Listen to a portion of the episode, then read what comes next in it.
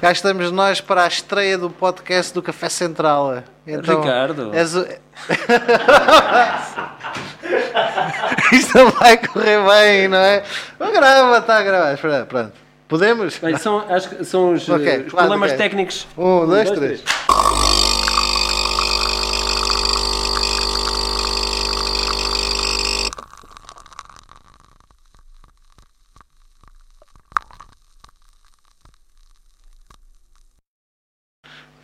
Cá estamos nós então para, a estreia do Café Central. Paulo César Fajardo, mais nome, digamos, técnico, digamos, é assim, não? Sim. És mais conhecido por esse nome. Eu, na família, sou mais conhecido por Paulo César, aliás, como César, não é? Pelos amigos sou Paulo César, e para ti sou o Fajardo.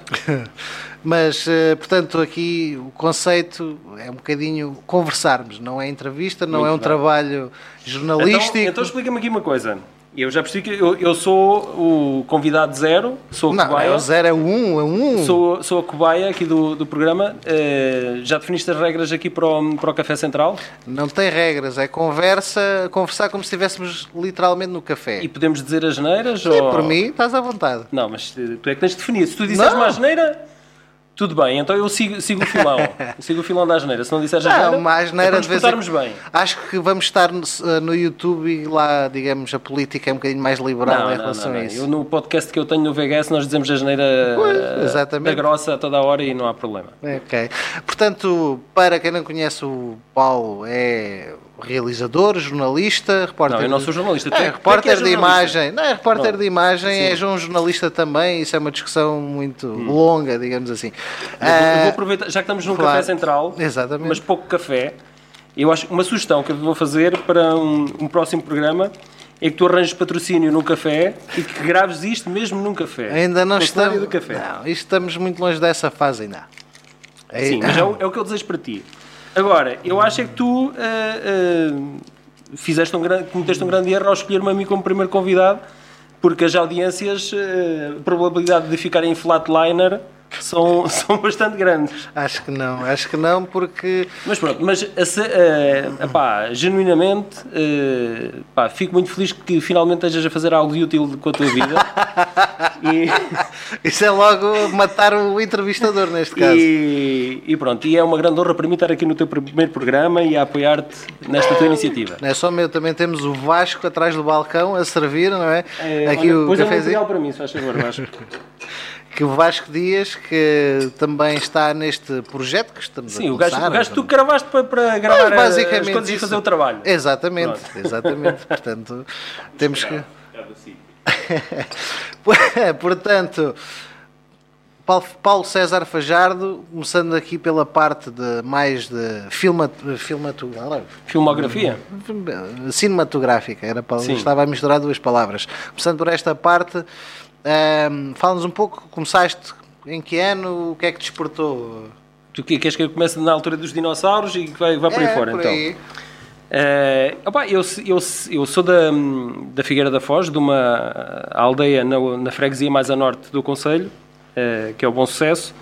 Eh, opá, e é uma, uma aldeia, eh, a aldeia de onde, eu, de onde eu sou natural, que é as Marianas, foi bastante marcada pela imigração e quase não haviam miúdos com quem brincar eh, durante a minha infância. Então a- a minha companhia, a minha grande companhia era a televisão eh, e os filmes que passavam na televisão eh, e pá, ainda hoje as minhas memórias de infância eh, são bastante ligadas aos programas de televisão e às séries de televisão que davam na altura.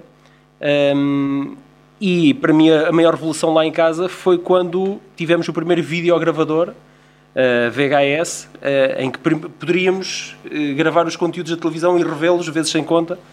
Uh, essa foi para mim a, minha maior revolução no sentido em que eu poderia ver aquele conteúdo várias vezes e de alguma forma tentar desmistificá-lo, desmontando imaginariamente, não é? Uh, como é que as coisas eventualmente seriam feitas.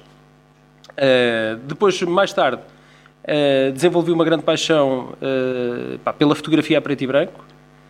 Os meus pais trabalhavam em agricultura, não tinham muitas posses. Um, e eu já só tinha, já tinha 18 anos quando uh, pela primeira vez tive a minha primeira câmara de filmar amadora. Um, que desmontei e voltei a montar e sobrou um parafuso, uh, mas ela continua a funcionar. Um, fiz o mesmo com o Spectrum, mas X Spectrum. Com o Spectrum, muito bem. O gravador ficou a trabalhar, mas o computador morreu. Pois, pois tive mais sorte que tu. Um, e então, uh, na Figueira da Foz, eu estava, eu estava no, na, uh, na escola secundária Dr. Joaquim de Carvalho uh, e havia um festival que era o Festival Internacional de Cinema da Figueira da Foz, que eu fui lá como espectador. Uh, eu era uma, uma, uma, presença bastante assídua do festival, uh, via filmes, fazia maratonas de, de filmes lá no, no, cinema, que era no, no, no casino, no casino da Figueira, uh, e um dia lançaram-me lá um desafio, eu pelo menos encarei como um desafio de eu já gostava tanto de cinema, porque não fazer algo para mostrar no festival? Uh, só que eu não tinha formação absolutamente nenhuma, tinha apenas o gosto, fazia bastantes storyboards, uh, tinha bastantes. Eu passava as aulas, em vez de estar uh, atento às aulas, de, às aulas de história, estava a fazer storyboards. Um, é essencial desenhar para fazer storyboards? Saber desenhar? Sim, sim, sim, minimamente, não é? Não é também não era assinada nenhumas obras primas, mas pelo menos para para me guiarem de cena em cena, era quase tipo um, uh, aquelas revistas que tinham as fotonovelas, uh, ou os livros ao quadradinhos, não é? E, e era uma base para eu uh, perceber uma evolução de uma história e, e, os ângulos de câmara. E então eu decidi, muito bem, fazer uma coisa simples, bastante amadora, mas que fosse o mais simples possível para poder então executar. e foi um falso comentário uh, sobre um, a desertificação rural e a cobaia, neste caso eu estou a ser a tua cobaia aqui no teu primeiro programa, e a minha cobaia foi o meu avô uh, materno, uh, ele entretanto já faleceu, mas eu nunca tive muito contacto com ele, porque ele divorciou-se da minha avó, ainda eu não era nascido, e um, ele isolou-se bastante, e ele vivia bastante isolado numa aldeia, e raramente de lá saía. E então aquilo foi, de alguma forma, uma desculpa para eu me aproximar do meu avô e conhecê-lo. Eu já tinha 18 ou 19 anos na altura, quando, quando, quando fiz essa, essa curta, que se chama Outono. Um, e tinha e, a ver uh, com a idade do teu avô? Tinha, tinha, a, ver, tinha a ver com uh, ele, aquela personagem que não era uma personagem, era ele próprio, inserido no meio rural, e a solidão, que era uma solidão que ele assumiu uh, uma solidão que uh, foi, foi uma autoclausura que ele, ou uma penitência, pá, e ele sentia ele já não se sentia bem com outras pessoas. Ele sentia-se bem, era sozinho. E então eu, de alguma forma, criei ali um, um distúrbio na vida dele. Eu e os meus primos, o Paulo Silva e o Vitor Silva, que são primos de, mais ou menos da mesma, da mesma idade que eu tenho, e, e eram as, os meus ajudantes uh, e, e, eles próprios também sentiam essa falta, esse contacto com, com o nosso avô, uh, essa falta de proximidade e eles acederam em ajudar-me e então o, para o meu avô aquilo foi um grande distúrbio ter ali uma carrada de gente ali de volta dele uh, e para ele, para ele ser natural e não, não, era, não, não conseguia ser natural porque ele, para ele estar natural era estar sozinho e não, não com, com várias pessoas. Daí eu dizer que é um falso documentário, porque foi algo condicionado, a solidão dele naqueles dias em que, em que gravámos. Mas pronto, o conceito era um, mostrar o isolamento e a solidão dele. Uh, e nós. Deixa-me só perguntar ao Vasco como é que está a entrar o, o som. som. Acho que está bom. Achas? Também tem ruído nos fones, mas. Já, mas depois, já gravei aqui um bocado. Depois tiras, depois tiras, tiras uh, em pós-produção. Acho, acho, que está bem. Se nós repetimos amanhã. Exatamente, à mesma hora. Portanto, mas estávamos aqui a falar de, de uma paixão que vem de longe, que Sim. tem raízes profundas em ti, como se nota, Sim. essa questão do. E desiludido um bocadinho quando. Para já, deixa-me perguntar-te uh, como, é que, como é que foi da Câmara? Emprestaram-te a Câmara? Não, sim, a Câmara para esse trabalho depois, entretanto, eu conheci um estúdio de fotografia, uh, conheci malta que trabalhava no estúdio de fotografia, e, e emprestaram-me uma, uma câmara semi-profissional para poder fazer uh, uma HI8 Pro, para poder fazer estas cenas. Uh, eu, eu tinha um profundo desconhecimento técnico, uh, tinha noções de enquadramentos e pouco mais do que isso. Uh, não, não, isso não... vinha de muitos filmes. Sim, é autodidata completo, com todos os defeitos e virtudes que isso possa ter. Um, uh, e nós fizemos tudo sempre ao primeiro take. Foi sempre tudo ao primeiro take. Nunca repetimos takes. Era um excelente ator, o teu avô. Exatamente. Por isso foi o mais realista e mais natural possível.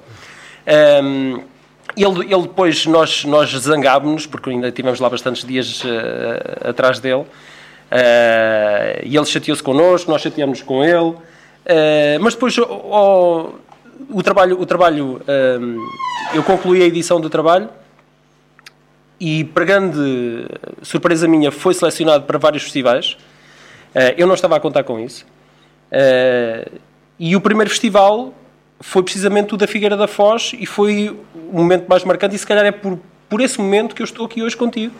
É, e que trabalhamos juntos a fazer reportagens televisivas. E esse primeiro festival definiu eventualmente o resto da, da minha vida profissional no sentido em que eu estava a viver um sonho porque estava entre outros autores e ver o meu trabalho depois porque a pós-produção foi, foi uma aventura também. Um, Nesse tempo não havia PCs. Uh... Não, foi, foi no, no Premiere Pro, no Premiere Pro não, no Premiere 5, no 5.1 ou algo que valha. Um, e então, nós, uh, quando vimos, eu convidei o meu avô uh, para, para ir assistir ao, ao filme e, um, e ele foi e ele gostou de se ver na, na tela e obviamente tu sentes sentes-te realizado de alguma forma ao ver o teu trabalho projetado numa tela e com uma plateia e pessoas a assistir e depois pessoas que vêm dar-te os parabéns porque se reviam como netos também daquele avô. Uh, e eu senti então que de alguma forma quebrou-se ali a quarta barreira e que consegui chegar àquelas pessoas, não é? Uh, a minha forma de ver o meu avô, de alguma forma, também era a forma daquela pessoa ver o seu avô.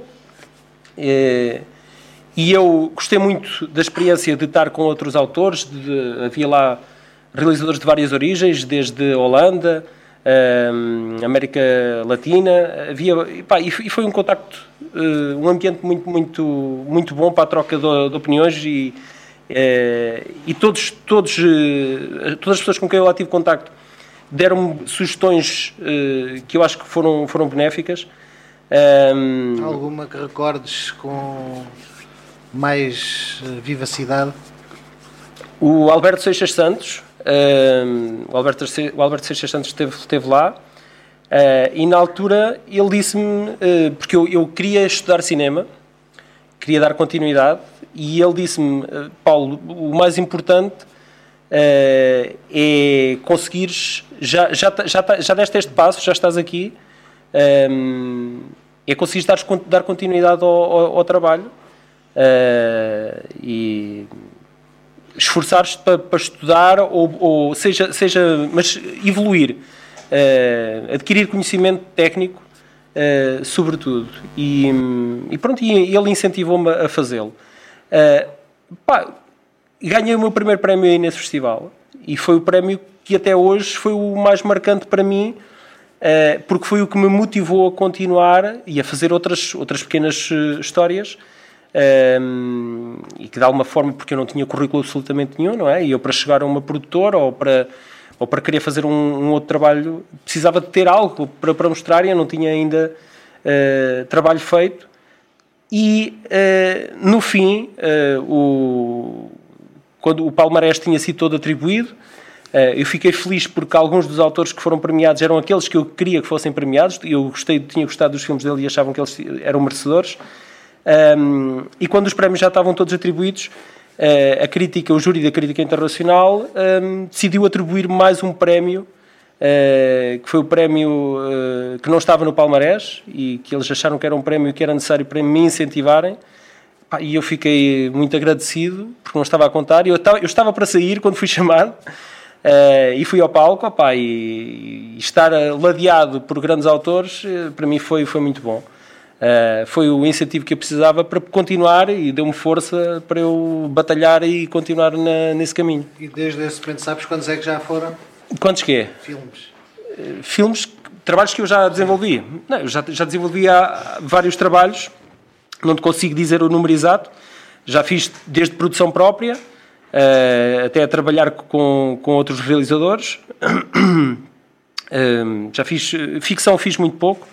Uh, tem sido mais tens, trabalhos documentais. Pois tens muito essa questão de, de, ir para o documental. Sim, eu acho, eu acho que é pelo facto da, da nossa profissão de, de, jornalistas, de repórter de imagem jornalista, nós estamos no terreno e deparamos com várias histórias. Uh, e se bem que algumas histórias são mais efêmeras do que outras, há outras que nos marcam mais do que outras também, não é? Uh, a última que eu fiz nesse aspecto foi. Uh, olha, e até foi contigo, por acaso. Um, foi a, a BA61, que é uma locomotiva uh, a vapor que está na, na vila da, da Pampilhosa, na Mielhada. é uma locomotiva que está não desativada. Não confundir com Pampilhosa da Serra. Não confundir com Pampilhosa da Serra, que há, há, muitas pessoas que confundem Pampilhosa com Pampilhosa da Serra. Pampilhosa da Serra, aviso já, não tem estação de comboios. Não tem.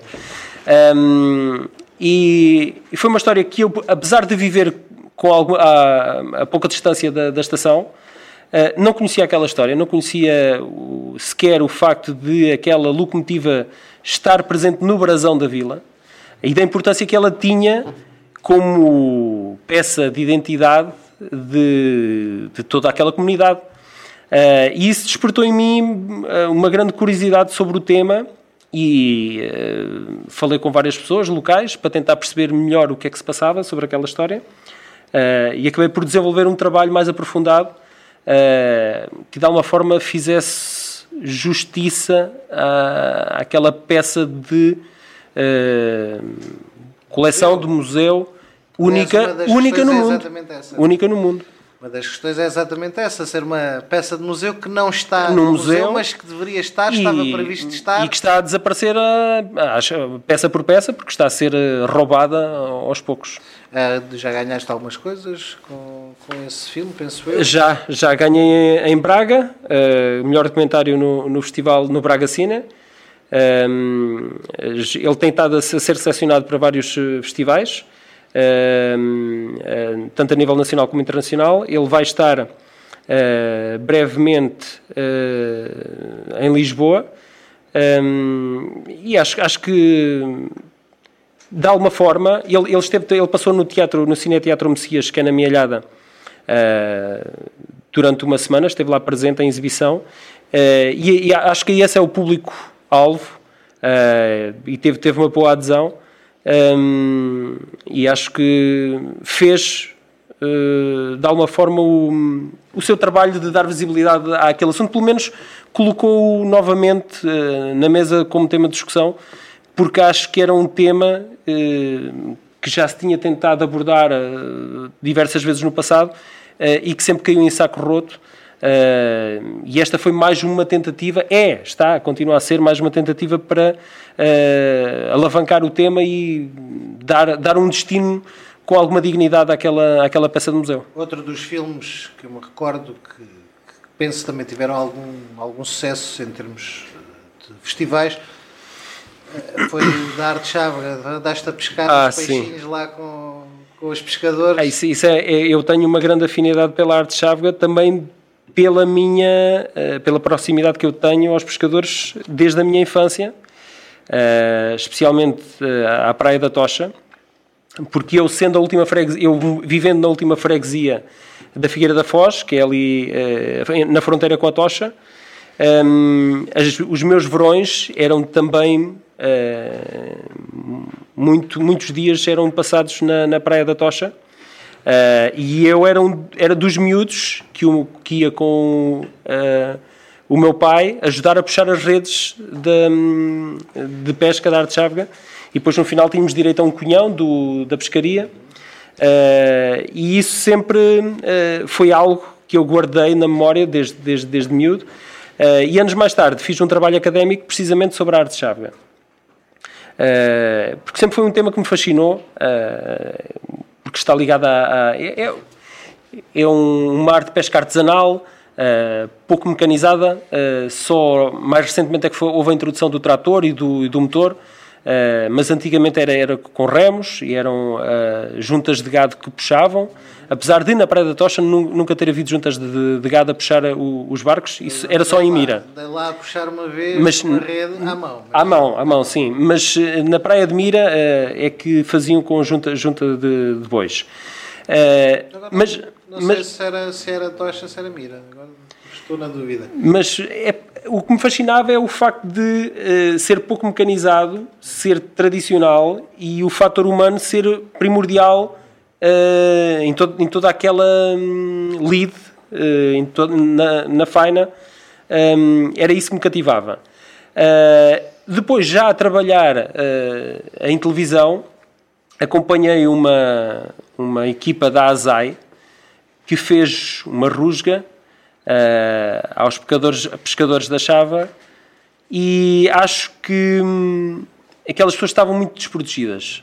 Uh, a forma como, como esse trabalho foi desenvolvido, uh, acho que as pessoas não, não estavam suficientemente informadas dos seus deveres e acho que foram bastante penalizadas uh, por isso. Estamos a falar de pessoas que, se calhar, o nível de escolaridade. Hum, nível... E não é só isso, e, e economicamente tem uma, é uma situação bastante precária e uh, estão ali a fazer um, uma representação que não é apenas cénica, mas também para que uh, Cantanhede tenha alguma representatividade a nível da arte chávega. Uh, para que isso possa constar como nos, nos, cartazes culturais como sendo uma atividade uh, da Praia da Tocha. Uh, e então acho, acho, que havia ali também alguma responsabilidade política em proteger também mais aqueles pescadores, aquelas pessoas, não é? Um, e eu reconheci um dos pescadores, o mais velho, o velho mestre, que lá estava, que já tem, já tem 80 anos, já tem mais de 80 anos, um, o, o mestre Manel Moço, eu reconheci-o porque ele foi o meu carteiro de, de infância, era o meu carteiro. Uh, e eu reconheci-o. Uh, e eu, eu disse-lhe, eu conheço, eu conheço, você era o meu carteiro. E eu, pois era, eu era carteiro, mas eu não te conheço. Pois eu era muito pequeno. Uh, e ele disse, mas e qual era a tua morada? E eu disse-lhe a morada e ele, pois era, era sim senhora. Um, e eu decidi, tinha ali uma, uma porta aberta e, e decidi fazer um pequeno trabalho com eles na altura uh, em 2013, não, em 2013, acho eu. Uh, depois conheci uh, o Paulo Delgado, que é um antigo médico do Pediátrico cá de Coimbra, que, que foi viver lá para a praia, que, que tem um, um grande contato com a comunidade, comunidade pescatória, e ele, de alguma forma, de alguma forma também fez o quebra-gelo com toda aquela comunidade, Uh, e ajudou-me uh, a poder uh, entrar e estar com aquelas pessoas um, sem que sentissem que eu era uma figura estranha e aceitaram-me. E então isso de alguma forma foi, foi, foi bom porque ajudou a que uh, aquilo que eu mostro no documentário uh, A Rebentação, que foi o meu último trabalho relacionado com a arte chávega. Sim, já, já, são vários, não é? Sim, já fiz três ou quatro trabalhos relacionados com a arte chávega. Uh, aqui A Rebentação é provavelmente o, o mais, o mais aprofundado. É deste ano? Ano passado, aliás. É de 2018, sim. Um, e é, é um filme que mostra aquela comunidade, tal como ela é, com uh, todas as suas dificuldades, uh, com uh, esperanças e expectativas, uh, conscientes de que é, estão a desenvolver um trabalho que eventualmente tem os dias contados, mas há lá uma esperança. Há lá uma esperança que é o Tiago, que é o pescador mais jovem, que faz parte, é, é o herdeiro do barco, o avô dele morreu, precisamente na rebentação, na onda da rebentação, a entrar uh, e ele é o herdeiro do barco e ele é a esperança de alguma continuidade da arte chávega na, naquela praia. Uh, ele tem vinte e poucos anos uh, e ele adora o mar e adora estar no mar, mas não são muitos os que ainda mantêm essa crença, essa fé ou essa paixão pelo mar, porque não é economicamente apelativo não é? E em termos de vida também não deve ser muito fácil, não é? Não, não é, não é porque nem sempre o mar eh, permite. É perigoso por natureza, exatamente. outras coisas são perigosas, exatamente. é perigoso por natureza. E depois, e depois não é certo, não, não é certo que cada vez que se vai ao mar que o peixe podem trazer a rede com muito peixe, mas ser peixe de, de pouco valor uh, económico. Uh, tanto pode correr muito bem como pode correr uh, mal.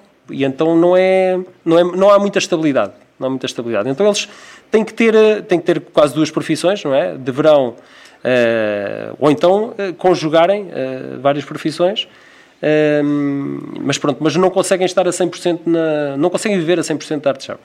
Uma pergunta muito simples, que é, não ficaste iludido quando viste para trás, digamos, da câmara, quando vieste para... Deixaste ver na tela e começaste a perceber como é que era feito? Ah, não, não porque esse, essa desmistificação uh, eu já sabia que eu já sabia que havia outro lado, não é? Eu, eu prefiro uh, o lado do bastidor. Uh, eu raras vezes estive à frente da câmara e não é, para mim não é uma experiência agradável, não me sinto confortável de forma alguma em estar à frente da câmara. Aliás, estar, eu, eu estou aqui um bocadinho à vontade contigo, porque este conceito de podcast filmado, vodcast, um, não, não, não me sinto muito confortável com isso, mas o facto de já te conhecer já há 15 anos, não é? Nós estagiámos juntos, nós estagiámos juntos, um, deixa-me um bocadinho mais à vontade para termos uh, esta conversa. Uh, mas não, não me senti desiludido por perceber como é que a máquina funcionava, porque há, eu de alguma forma fui-me preparando uh, aos poucos, uh, ao longo dos anos, para, um, para depois ter chegado ao momento de trabalhar realmente em, em televisão. Ó Vasco, como é que estamos? Estamos ok. com 40 minutos. Epá, é Sim, mas isto há de, tirar, há de tirar para aí 10 minutos disto. Sim, mas uh, estou a perguntar também para incluir o Vasco, porque o Vasco é quem manda aqui na, na casa. Embora. Vas embora? Vamos a isso. Tens toda, toda esta questão do cinema, uma paixão grande pelo cinema que te levou a um podcast, neste caso, o VHS. Sim, o VHS, mas o VHS já é, é, é, como é que eu ia te explicar? A minha paixão pelo cinema é um bocadinho existe, peculiar. Também, é, é, existe, existe desde que eu me lembro. Hoje em dia é muito mais, é, é relativamente fácil uh, tu acederes à internet e conseguires alcançar qualquer tipo de informação que queiras. Esperemos é? nós. Que... Uh, com tudo de bom e tudo de mau que isso, que isso acarrete. Agora, quando nós começamos a falar em uh, meados dos anos 90, uh, eh, a internet do consumidor ainda não existia e não era fácil aceder. É verdade, nós somos do tempo que não havia internet. Exatamente. Então, eu, religiosamente, comprava uma revista que vinha de Espanha uh, ia à Casa Havanesa, que é, uh, era uma, uma livraria, uh, papelaria, que hoje é um, hoje é um bar, junto ao casino na Figueira, e era lá, era o único sítio que eu conseguia comprar a Imagens da Atualidade, que era uma revista espanhola, e que de alguma forma eu conseguia manter-me atual uh, em relação às produções cinematográficas que estavam a ser feitas, tanto uh, mais comerciais como mais independentes na Europa, Uh, e, Sim, e, e, tudo em espanhol, mas vinha tudo em espanhol. Uh, mas eu conseguia o contexto, eu conseguia perceber o contexto. Um, e depois também surgiram várias publicações portuguesas que infelizmente foram morrendo. Uh, porque não havia público suficiente. o cinema sempre foi um mercado muito pequeno e de nicho cá em Portugal. A Premiere também teve uma edição portuguesa, mas que depois também acabou por, por uh, não, não ter continuidade. E, mas era a minha, a minha única forma de ter proximidade com o cinema era através de revistas uh, e do videoclube. Eu fui sócio de nove videoclubes uh, e eu consumia muito cinema. Como eu já te disse, eu vivia numa aldeia, não tinha muitos miúdos com quem brincar e então via filmes. O advento do VHS, do vídeo, uh, leitor VHS e dos videoclubes, da proliferação dos, dos videoclubes, foi, foi isso. Mas como é que nasce? E é essa a pergunta. É, mas isto é a gênese do VHS, okay. do podcast. Sim, mas quando digo que tens um, um, gosto peculiar no cinema, obviamente Sim. de gostar. Cinema, gostas... cinema apelidado de Xunga. Xunga entre aspas, não é? Não, série B, ou série, série B. C, ou D. Porque a questão é que na, nessa altura os videoclubes tinham que ter uma vasta gama de oferta de vários produtos. Tinham que ter volume. Tinham que ter volume. E então havia, houve muitas produtoras, pequenas produtoras, que proliferaram a produzir cinema de baixo orçamento, é aquilo que nós apelidamos de chunga, e então havia produção diretamente para vídeo, que nunca passava pelos cinemas, por estreias em, em, em cinema, e então eu consumia muito desse cinema. Eu crescia a ver os filmes da Canon, uh, filmes de, de autores que para mim são referências, mas que para o, para o comum dos mortais, ou para a maioria das pessoas, não serão, porque uh, terão eventualmente o James Cameron, ou o Steven Spielberg, ou uh, o Francis Ford Coppola, ou outros grandes nomes como referência. Agora, eu tenho referência, uh, o Albert Pium, que as pessoas não sabem, não saberão quem é, quem é mas é um realizador havaiano, uh, que o filme, eventualmente, uh, mais conhecido dele é o Cyborg, do Van Damme, mas que é um, é um, realizador que fez dezenas e dezenas de filmes rodados em fábricas abandonadas com, com, poucos meios em que as fábricas tinham uma data de, para implodir e então ele aproveitava para incluir aquilo para ter um production value maior no, na tela e era tudo num futuro pós-apocalíptico muito Mad Maxiano com cyborgs e, e aquilo eu, eu uh, devorava, devorava aquele cinema. O Albert Pion, uh, ele, a carreira dele nunca, nunca passou uh, daquela fasquia e eu tenho acompanhado a, a, carreira dele desde sempre. e ele, ele fez um ou outro filme que poderiam ter-lhe dado alguma, alguma visibilidade e tê-lo passado para o patamar seguinte, para o mainstream, mas uh, ele, ele tem, tem, uma, tem, toda a carreira dele está, está marcada por vários azares de produção, que é os filmes na, durante a pós-produção são-lhe retirados pelos produtores e são editados à revelia dele. Uh, e se calhar às vezes é, é, preferível que até assim seja, porque uh, o, como eu referi, o, o Cyborg do Van Damme Uh, o filme foi-lhe retirado das mãos e editado sem. sem, sem foi a sorte do filme. E foi a sorte do filme, eu acho que sim. Porque recentemente foi editada a versão do realizador.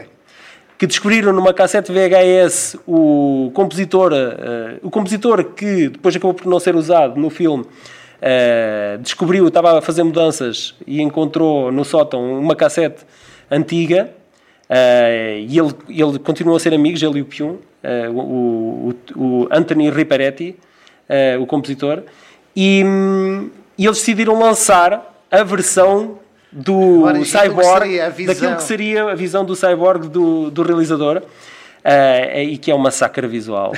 eu, eu comprei, comprei no mercado, comprei Peço desculpa. Nós estamos em direto, mas é quase. Comprei, comprei no mercado alemão uh, uma edição Blu-ray. E aquilo é um Blu-ray com VHS lá dentro, não é?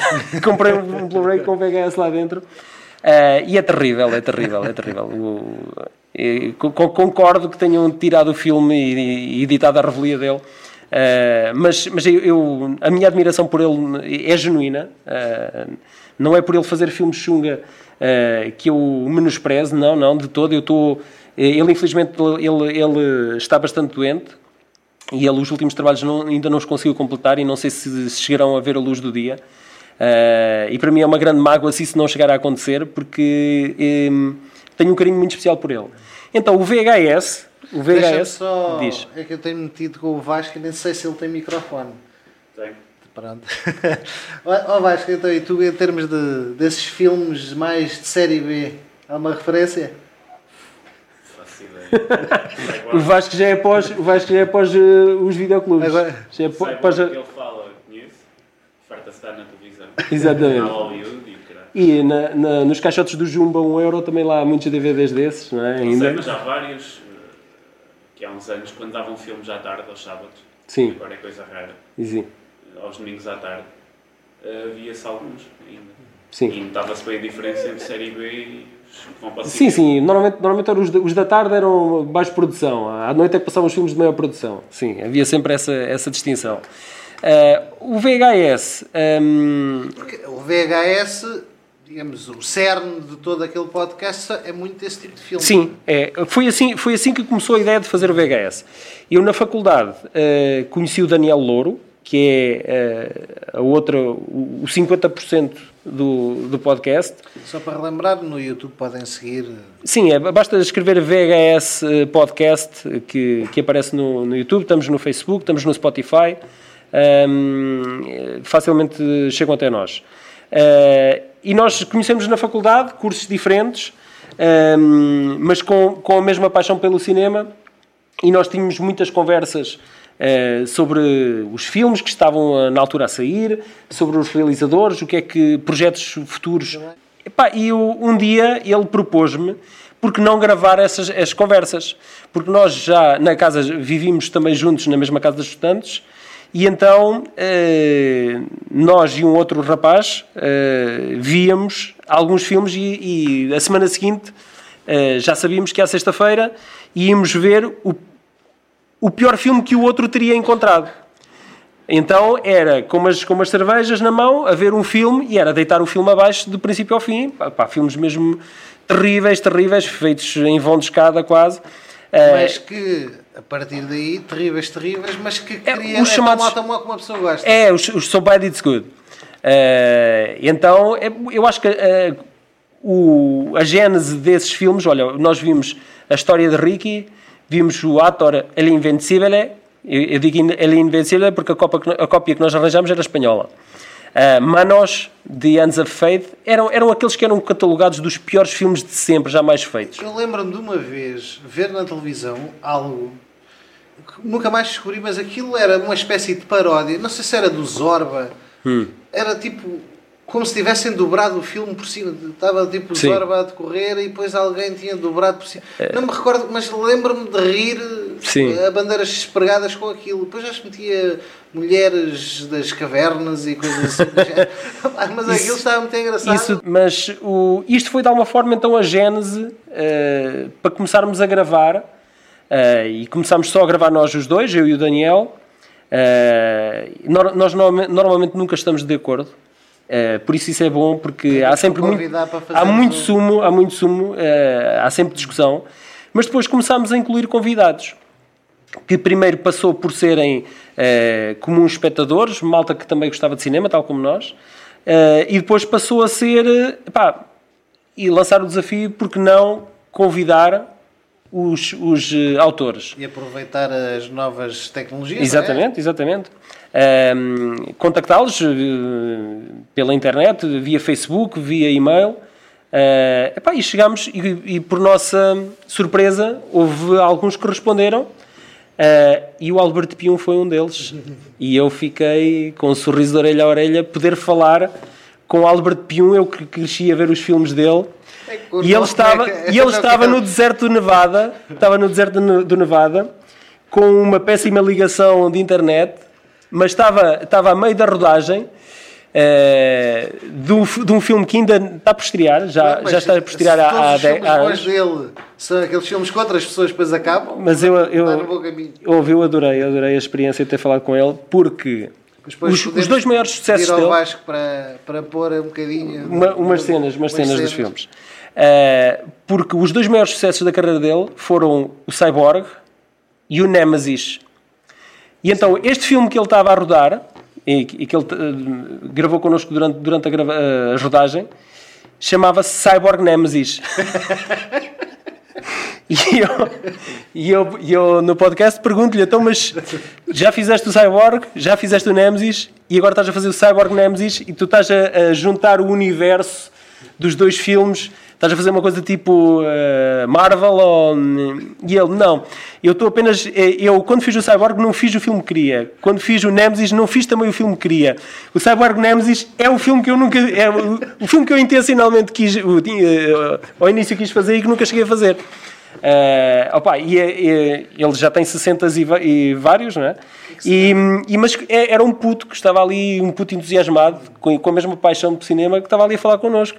Pá, um gajo com 60 e tal anos a filmar filmes de cyborgs. Pá, é lindo, lindo, lindo. Que será o Nemesis do cyborg?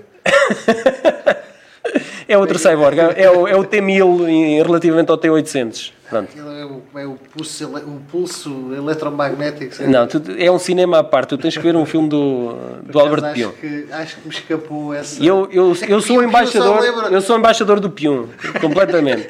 E ele sabia que em Portugal era a luz ao mundo que distribuía os filmes dele. Ele sabia. Incrível. O embaixador do Pion é sou, sou, sou embaixador porque. Muito boa. Acho que toda a gente devia ver um filme de Pion, pelo menos na vida.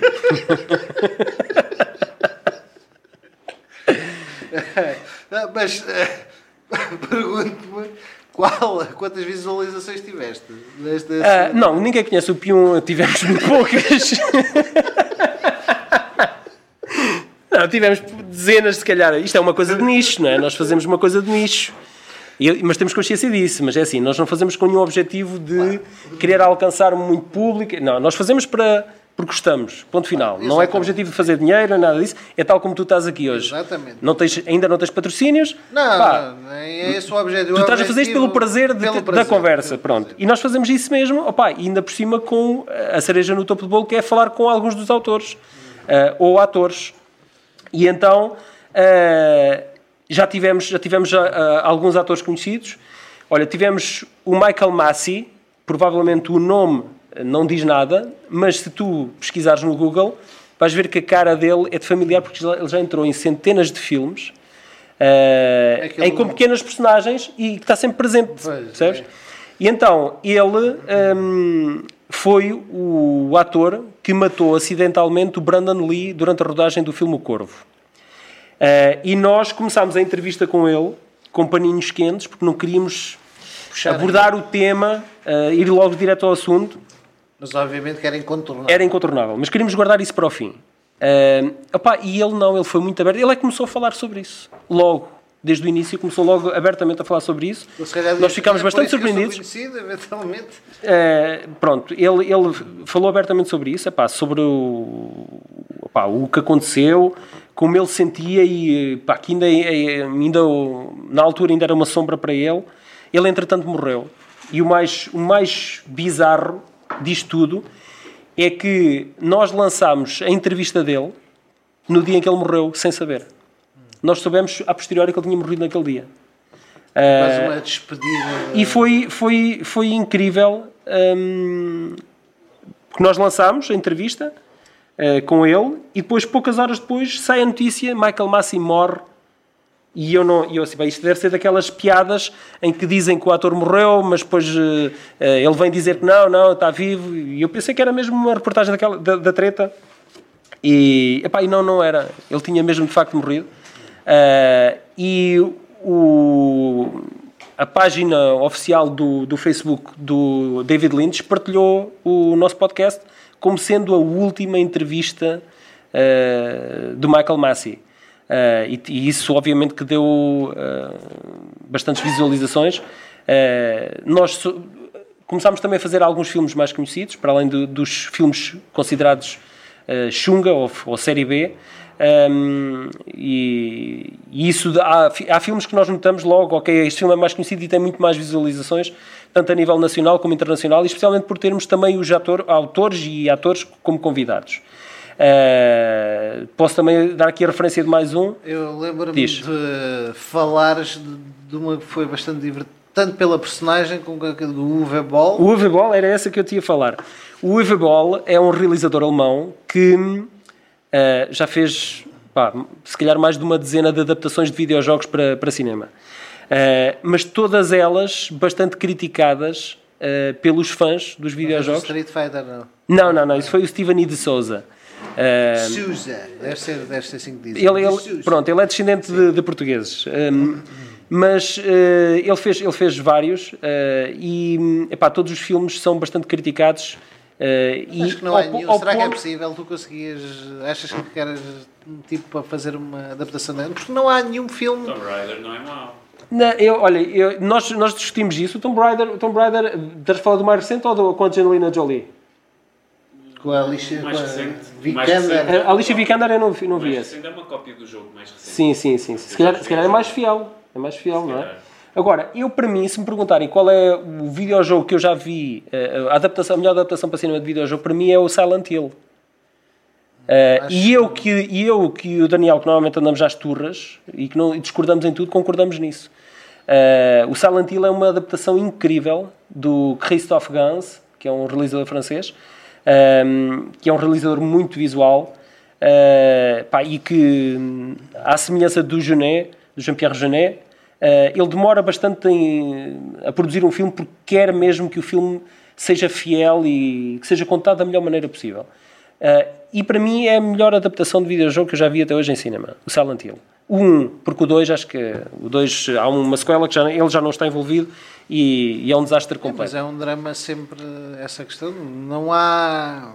É de jogos e às vezes também de, de filmes de animação, também é muito difícil. Sim.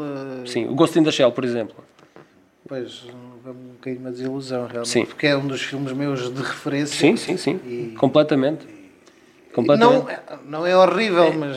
De referência como filme de anime, não é? Sim, não, como Um filme anime. um filme, obviamente, pode ter a ver com aquela questão da suspensão, disbelief, é aquela expressão em inglês. Da crença, sim. Exatamente. Suspensão de pode ter a credibilidade. ver, pode ter a ver com isso. Sus- Suspension of disbelief, Sim. é o termo em inglês que eles usam.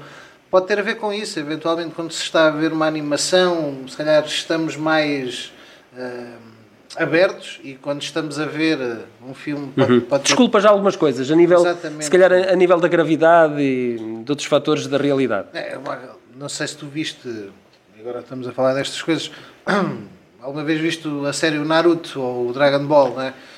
Sim, o Dragon Ball mais, o Naruto não, porque Sim, entretanto mas- cresci, tu é que não, tu é que continuaste, continuaste a ver os, animes. Mas, mas a questão é, mas a questão é, tu se fosses passar aquilo para um Sim. filme de imagem real, a coisa Sim, não, mas, mas existe, já existem, já existem os filmes do Naruto, Naruto. já, sim. do Naruto não sei. Sim, o Dragon Ball, o Dragon Ball em live action é uma desilusão tremenda, tremenda, tremenda. não desgostei assim tanto, mas eu sou. Não, não, porque não tem, não tem absolutamente nada a ver, nada a ver com, com a série que nós conhecemos. Sim, claro, não, não absolutamente tem. nada. Ahm, mas aqui voltando ao V-Ball, Exato. e existe uma petição online ah, epá, que vai em largas centenas de milhares de assinaturas online para que ele deixe de fazer filmes. Não, não- já nem é pela adaptação de, de videojogos, é filmes, ponto final. Ele que pare de fazer filmes. Não, não queremos, e então ele, ele não lida muito bem com essas críticas. E ele faz inúmeros rantes ah, online, em que ele, vídeos dele a, a deitar abaixo tudo e a mandar toda a gente para, para outra parte. Ahm, Aqui podes dizer, não, diz, diz tu. para o alho, pronto, é para o alho, para o alho. Pronto. Não e é- ele, e ele hum, eh, epá, não, não, não, não reúne muitos amigos em torno dele. E então hum, Mas ele falou sobre essa questão lá no. nós nunca pensámos que ele concordasse em falar connosco, em primeiro lugar. Precisamente porque ele tem uma aversão à imprensa hum, e, ele, e ele critica tudo e todos e manda, epá, manda tudo para outra parte eh, e nós nunca eh, julgámos que ele aceitasse. E então, ele aceitou, no dia do aniversário dele, ainda por cima, e ele interrompeu, ele estava em casa do, do irmão, do irmão dele, a comemorar, e ele fez uma pausa para vir falar connosco. Epá, eu achei aquilo tremendo. Epá, e foi um gajo ultra simpático. Aqueles vídeos que tu vês dele, é ele, não é manipulado, é ele a mandar tudo. Epá, e ele Mas ali, que é- ele foi, ele é foi um gajo porreiro. Uma função, se calhar. Não, não, não, não, porque ele tem, eu acho que ele tem consciência que estava a falar com dois portugueses cromos, né, geeks de, de cinema, epá, e que aquilo teria uma expressão muito diminuta e foi ele próprio. Eh, acho que ele não, teve, não, não vestiu a pele de nenhum personagem. Epá, e foi um gajo, eh, surpreendeu-me pela afabilidade dele e por ser um gajo até bastante coerente no discurso dele, quando nos rantes que ele faz online, epá, eh, às vezes é, é tudo menos coerente, é, pronto, é, é espalhafatoso demais. Agora estava aqui a tentar encontrar. Isto era o trabalho E provavelmente esses vídeos com ele são os que temos eh, mais dislikes. Ah, bem, mas ah, deste. de, dessas pessoas todas e destes, destes podcasts, houve algum que tenha dado especial prazer? Ah, foi, não, isso já, já disse, foi o Albert Pium, sem dúvida alguma. Para mim é um marco uh, ter falado com o Albert Pium. Nós, nós temos várias respostas positivas de vários autores, mas depois acabam por não se concretizar. É difícil. Porque, porque depende, porque há, são pessoas extremamente ocupadas. Uh, e a vida, a vida deles uh, pá, sofre bastantes alterações uh, a, a, nível da agenda. e então, um, às vezes temos uma resposta positiva. por exemplo, o Eric Serra, que é o compositor de, dos filmes do, do Luc Besson, a secretária de produção dele, a secretária dele, já nos disse, sim senhoras, ok, ele Uh, está disponível, mas ainda temos que ver a agenda. Só que isto, isto não significa que ele algum dia chegue a gravar connosco.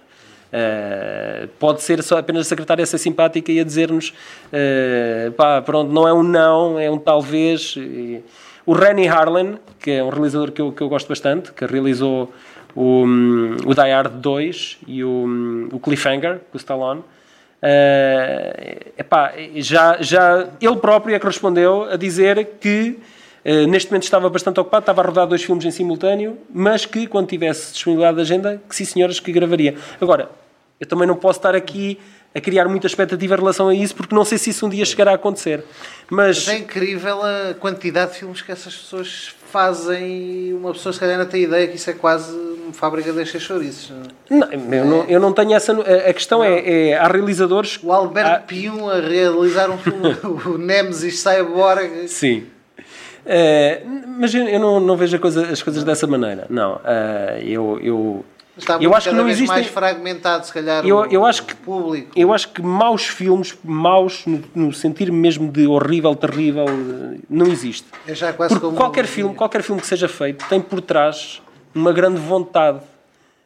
Nem que seja de apenas um, nem que seja do argumentista, ou do produtor, ou do realizador, ou dos atores, mas existe ali alguém que quis, eh, propor, que se propôs a fazer aquele trabalho. Então teve que haver dedicação e teve que haver algum amor, alguma paixão, algum carinho pelo aquilo que, que, que se está a ser feito, independentemente depois do resultado final uh, cumprir ou não as expectativas de quem o fez, não é? Ah, tu falas com autores em que sabes que aquele filme pá, não, não chegou a, a um determinado padrão, mas para o autor é, é espelha a paixão que ele teve em, em fazer aquele filme, não é? E é isso que eu, é isso que eu adoro. É reconhecer a paixão de quem fez um trabalho, independentemente de a maioria achar ou não que é um bom filme ou um mau filme, não é? Obviamente que existem claro. realizadores que fazem uma, e atores que fazem uma grande gestão de carreira, não é? Tens o, o exemplo do Tom Cruise, que é, é, o, se calhar é o melhor exemplo de gestão de carreira que existe, não é? Uh, ele, ele faz um filme, uh, agora se calhar fa, uh, até faz mais, mais filmes, mas ele fazia um filme por ano, ou um, dois em dois anos, mas eram produções seguras. Eram sempre produções bastante seguras, que sabiam que a nível de, de bilheteira trazia bastante Sim, retorno. Mas isso não acaba por não é? ser, ou seja, é, contraditório essa questão de fazer por paixão ou fazer por dinheiro, já sabendo Sim, que tu, tu quando entras na máquina conjugar as duas tu tens vários exemplos tens vários exemplos de realizadores que começaram como independentes uh, ganharam bastante visibilidade como realizadores de filmes independentes onde, onde tinham liberdade criativa ou mais liberdade criativa por, se, se podemos assim dizer.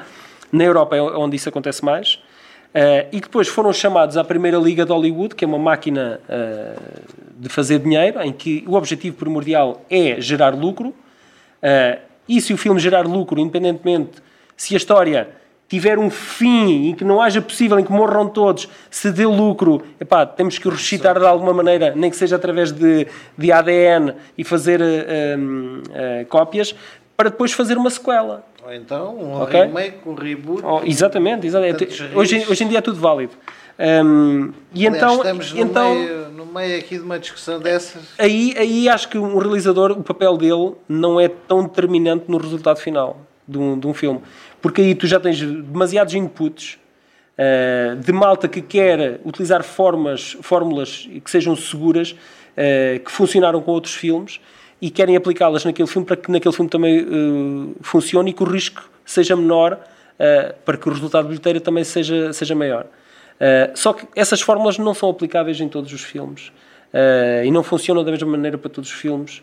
E depois nem todos os públicos vão ver os mesmos filmes. Uh, apesar de hoje em dia haver a política do PG-13, que é tentar diminuir a violência uh, ou a linguagem ao ponto de o público a partir de 13 anos poder ver qualquer filme, seja um Exterminador, seja um Die Hard, seja o que for. Pá, quando aquele, o público-alvo daqueles filmes e que fizeram daqueles filmes aquilo que são, era o facto de serem filmes que não, não tinham barreiras, não tinham fronteiras a esse nível. Uh, daí terem a legião de fãs que têm. E então, quando um fã de um Die Hard vai ver um Yippee Motherfucker e depois é um Yippee já não é um Motherfucker porque era o tagline de, do, do John McClane. Eu, vou, eu quero ver o John McClane, não quero ver um John, um John McClane contido com um colete de forças, com não é? Bips, né? não, não é isso, não é? Bips, então, para um fã, e, que for, e são os fãs que fazem os filmes aquilo que são, é, é, isso é terrível, não é? Era o que eu introduzi há, há pouco. Neste momento vivemos um, estamos um pouco no vórtice de uma situação desse género. Sim. Foi a questão do Ryan Johnson Sim. e do Last Jedi, do, da Marvel com, com os Vingadores. Sim. Pronto, são duas visões ou dois Sim, e, e, o, e o cruzamento do universo, o cruzamento de, de, de vários universos, não é? Uh, eu acho que hoje o paradigma. Mas a polémica em torno o... do reino, sem querer uh, densar.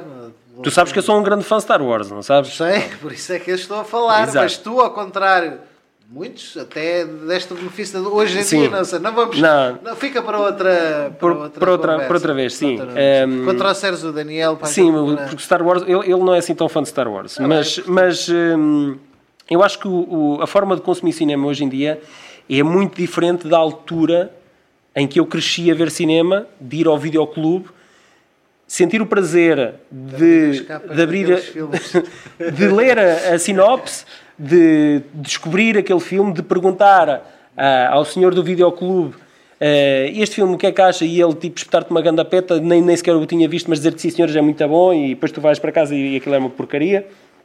Mas só o processo de escolha, de descoberta, Uh, por acaso aconteceu-me coisas engraçadas. Foi uh, eu passei décadas em videoclubes e de descobrir que em sucessivas edições havia o mesmo filme que era lançado com títulos diferentes e de descobrir sagas inteiras. Por exemplo, Once Upon a Time in China, uh, que é uma saga que foi iniciada com, com, o Jet Li e depois o último filme foi também com o Jet Li.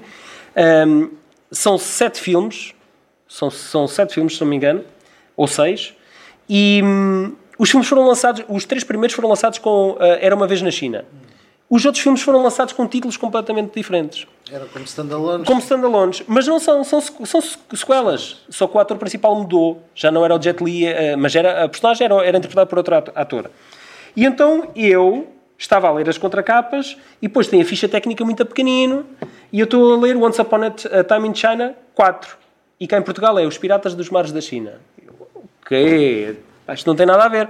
Então, eu consegui descobrir a saga completa com títulos completamente diferentes uh, e fui falar com o senhor do videoclube, do videoclube e disse, olha, está a ver?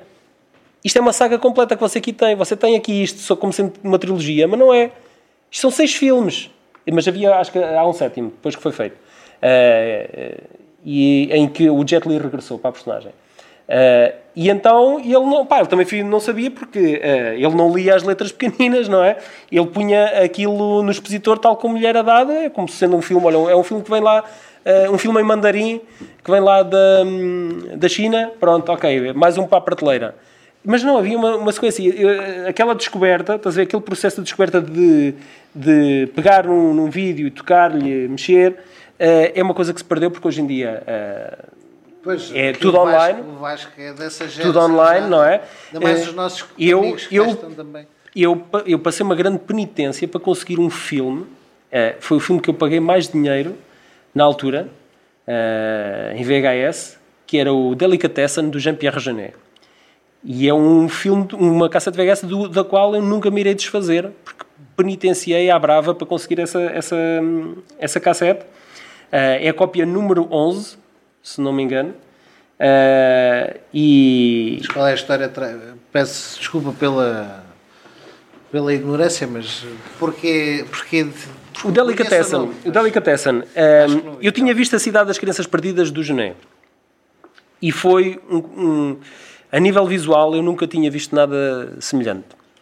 Uh, e em francês, uh, que era aqui tão próximo, não é? normalmente um filme daquela aquela escala, com aquele production value, normalmente vinha do estrangeiro. Vinha do estrangeiro, não, fora da Europa, quero dizer. Uh, vinha de Hollywood. E eu vejo aquele filme, o, o Delicatessen um, era um filme, era um, filme anterior, e eu quis, eu quis saber qual tinha, tinha sido o filme que ele tinha feito anteriormente. E na altura não era possível uh, encontrar seeds e uh, sacar os filmes da internet ainda.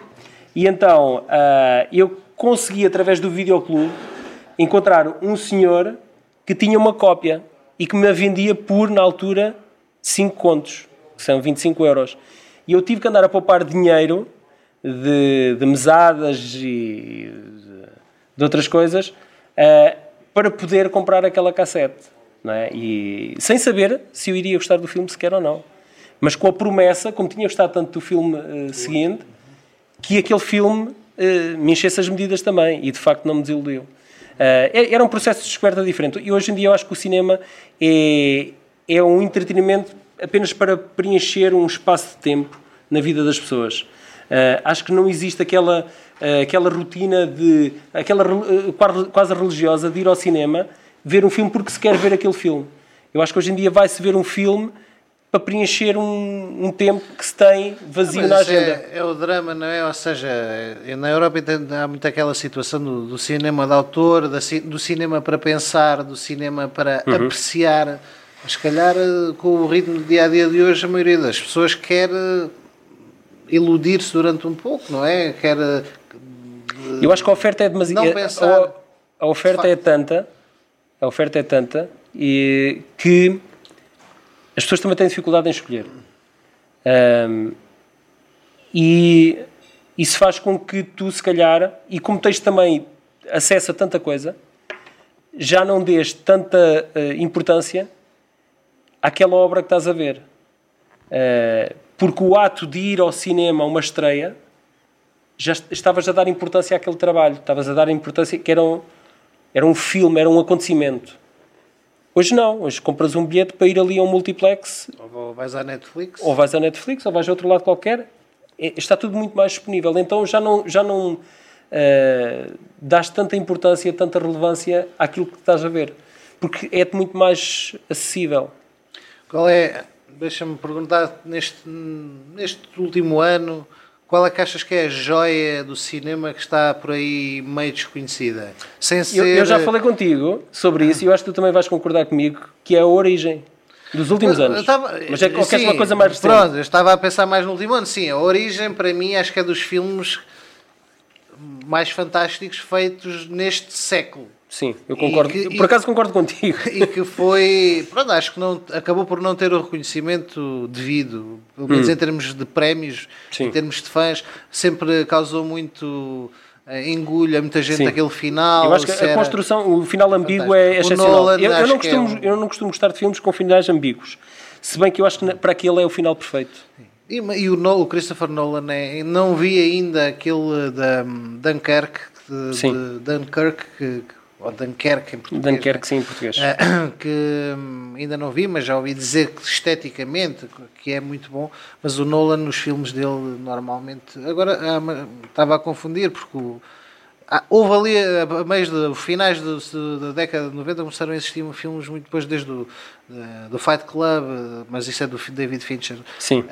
Pronto, mas o Christopher Nolan com, com o Dark Knight, aquela Sim. trilogia do Ele, ele, ele, ele trouxe, trouxe os super-heróis à realidade. O Seven deu-lhes é, deu regras, deu regras uh, reais para coabitarem uh, o nosso mundo de alguma forma. Os nossos amigos, oi!